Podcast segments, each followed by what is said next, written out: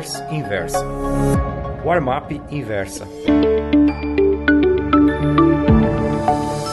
Digamos que uma pessoa esteja vendendo seu apartamento e tenha posto anúncio no jornal sem revelar o preço.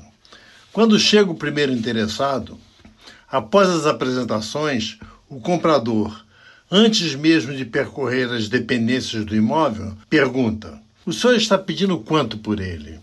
Um milhão, responde o dono, para logo em seguida cometer um erro, mas aceito contrapropostas.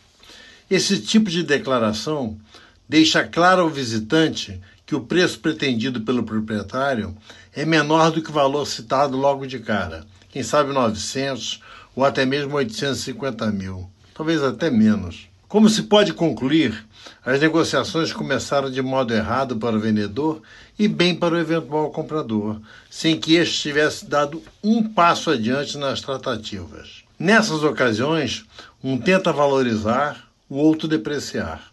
Costuma-se falar em detalhes tais como sol da tarde, taxa de condomínio, comércio nas proximidades, é só entrar e morar, precisa de reformas, etc, etc.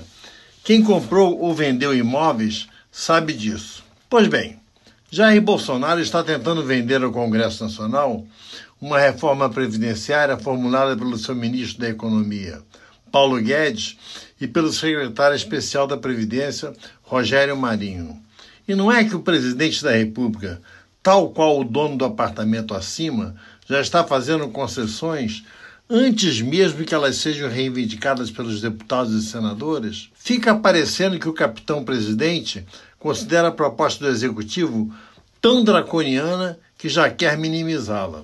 No início do ano, logo após a posse de Bolsonaro, com o entusiasmo que tomou conta no mercado de ações por causa das perspectivas da aprovação da reforma sem grandes alterações mutilantes, o Ibovespa subiu 11.054 pontos, equivalentes a 12,65%, saindo de 87.535 para 98.589, que foi a máxima de todos os tempos, alcançada no dia 4 de fevereiro.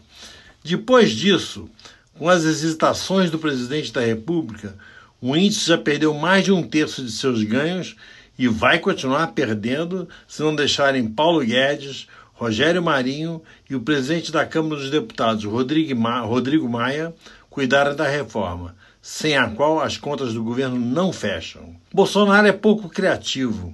Itamar Franco também era, só que nos legou o Plano Real, obra de FHC e seu time. Nos Estados Unidos, Ronald Reagan, ex-canastrão de Hollywood, pouco intelectualizado, foi um excepcional presidente graças a homens como James Baker III, que exerceu as funções de secretário de Tesouro no primeiro mandato Reagan e de Estado no segundo. Gostou dessa newsletter? Então me escreva contando sua opinião no warmap.inversapub.com. Um abraço, Ivan Santana.